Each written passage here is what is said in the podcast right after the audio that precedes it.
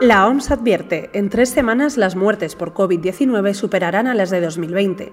Ahora ampliamos esta información, pero antes déjame que te cuente algo. Esta semana se celebra nuestra sede en Madrid y de forma online el curso La Era de la Farfolla, impartido por el amigo de esta casa Daniel Gascón. Puedes recibir más información e inscribirte escribiendo a escuela.theobjective.com. Arranca sumario de tarde el resumen de actualidad diaria de la mano de The Objective. Hoy es lunes 24 de mayo de 2021.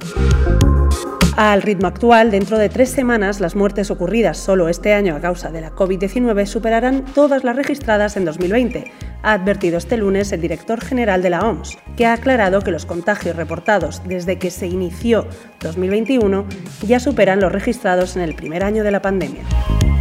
El presidente de Bielorrusia, Alexander Lukashenko, ha firmado este lunes una ley que prohíbe a la prensa informar en directo sobre las protestas opositoras no autorizadas por el régimen. Es un revés para la prensa libre por parte del líder autoritario, que ayer detuvo al periodista y disidente Roman Protasevich tras forzar el aterrizaje del avión en el que viajaba. Para terminar, dos noticias curiosas. La primera, que Celia Villalobos ha fundado un equipo de eSports, perpetuando así su carrera como gamer. El nombre de la exministra de Aznar ha estado toda la tarde entre las tendencias de Twitter tras anunciar la creación de los Screen Wolves, su propio equipo de deportes electrónicos, del Candy Crush del Congreso al cielo.